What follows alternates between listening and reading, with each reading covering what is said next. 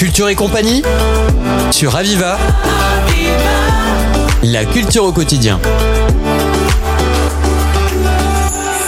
Bienvenue dans Culture et compagnie. C'est un plaisir que d'accueillir un grand artiste, Emmanuel Flippo. Bonjour Emmanuel. Bonjour, bonjour Patrick. C'est un, grand, grand plaisir que de vous accueillir. Euh, on a eu déjà dans d'autres émissions, et j'espère qu'on vous aura toujours pour euh, que vous puissiez euh, nous parler davantage de vous en tant qu'artiste engagé, puisque ce sont que des supports recyclés sur lesquels vous œuvrez. On va parler de la galerie, si vous le voulez bien. Oui, j'invite d'ailleurs les gens à m'amener des, des, des, papiers. Hein. je, je, récupère volontiers des papiers peints de, de, toutes les, de toutes les maisons. Alors, où se situe la, votre galerie, Emmanuel? Elle se situe à Pézenas, en face de, de la collégiale Saint-Jean, l'église principale de la ville. C'est très facile. Voilà, pour les Pékinois, c'est facile à trouver. Pour ceux qui n'y vont qui ne connaissent pas Pesnas, en tout cas, il suffit que vous demandiez ou que vous fassiez une géolocalisation et vous arriverez forcément jusqu'à l'artiste, jusqu'à ses œuvres, jusqu'à l'exposition. Que peut-on dire de, de l'exposition actuelle? Il y a diverses manifestations euh, qui se font aussi autour, euh, notamment. Oui, alors en fait, il y a euh, à peu près 150 œuvres présentées sur euh, les 200 mètres carrés de la galerie à peu près. Et, et c'est 150 œuvres sur 7000. Donc euh, voilà, c'est une, une infime partie. Comment Mais fait, en fait, euh, bon, euh, c'est assez hétéroclite. Il y a des œuvres anciennes, des œuvres de, de collection, des œuvres de, de, New York plus abstraites. Et moi, je suis donc, comme vous l'aviez dit dans la première émission euh, d'origine italienne. Je ne vais pas me répéter, mais donc j'adore dessiner. Donc euh, voilà, quand euh, j'ai des jolis supports, ça peut ça peut bifurquer vers des créations multiples qui vont de copies de classiques parce que je ne peux pas m'empêcher de reprendre les grands classiques Botticelli, Mantegna, Antonello da Messina, tous les tous les grands Italiens que j'admire, du primitif même italien avant le Quattrocento et, et bon ben après ça ça, ça, ça, se décline euh, mes matériaux sur différents différentes euh, genres d'œuvres. Je n'ai pas je n'ai pas honte de chercher euh, je ne suis pas du tout dans le profil euh, des, artistes euh, des galeries qui, sont empêchés dans leur création puisqu'il faut qu'on les reconnaisse. Moi, je n'ai pas besoin de chercher à une reconnaissance. Je, cherche juste à me faire plaisir et à faire des œuvres qui peuvent éventuellement faire plaisir aux autres. Le fait de se faire plaisir, c'est un plaisir partagé automatiquement puisque ça va de, ça, je dirais, ça va de soi. Quels sont les supports sur lesquels vous, vous travaillez, euh, Emmanuel alors, euh, ça peut aller du carton, euh, des vieux bois que les gens me donnent.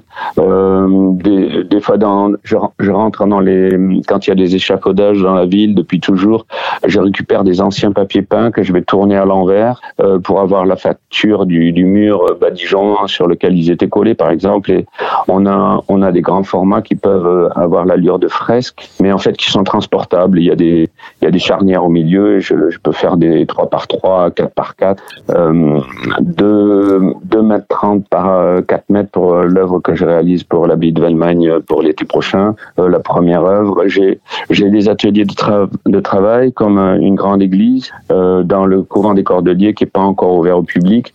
Et puis après, j'ai des parties donc plus galerie où je présente donc des œuvres de, de taille réduite qui vont jusqu'à peut-être deux par trois, mais dans l'église, je peux aller jusqu'à 10 mètres de haut, alors c'est, c'est totalement différent. Mmh, mmh.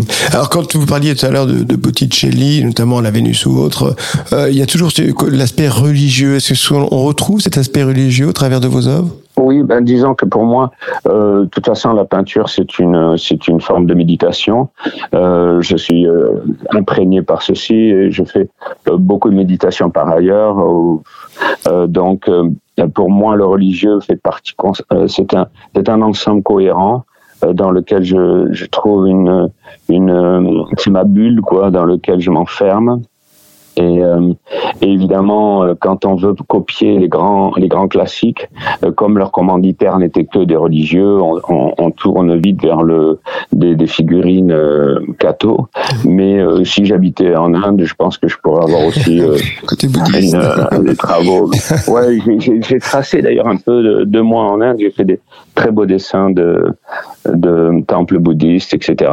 C'était vraiment magnifique. Ou l'architecture mongole vous êtes, aussi, vous êtes aussi à l'entretien. Euh, vous, vous, vous, pratiquez beaucoup la méditation et c'est important peut-être oui, pour un peintre d'aller chercher au fond de soi-même. Euh, oui, c'est un, un, ensemble de choses qui est entre la lecture, la méditation et la peinture, je trouve. Un, et puis, le, la, évidemment, euh, le, le, regard que je porte toujours sur la nature. Euh, c'est un ensemble qui me paraît cohérent pour arriver à, à rentrer au fond de soi et, euh, et, ressortir des choses qui euh, peuvent être un petit peu décalées, un petit peu inattendues. Euh, J'aime me surprendre. Et euh, je crois qu'au Quattrocento, mon ami Luc Olivier disait que euh, ils avaient une grande admiration pour, pour justement les, les éléments de la nature et les, les mouvements climatiques même. Je pense à Leonardo da Vinci qui avait fait mm-hmm. des études de tsunami, des choses comme ça. Donc, il était préoccupé par la chose, comme, comme moi et euh, ou moi comme lui plus exactement. Et euh, et en fait euh, donc ben c'est euh, cette euh, oui cette volonté donc de de s'approcher au mieux de, des éléments naturels je crois que c'est une, une certaine forme de respect. Je crois que dès l'instant que je je considère que on ne peut pas faire mieux que, que dans la nature. C'est une espèce de abnégation de soi pour euh, bénéficier après de espèce de révélation ou de espèce de de d'intuition, je dirais. Euh, je crois qu'aussi ils avaient à cette époque-là au Quattrocento, ils, ils, étaient très très intéressés par le phénomène.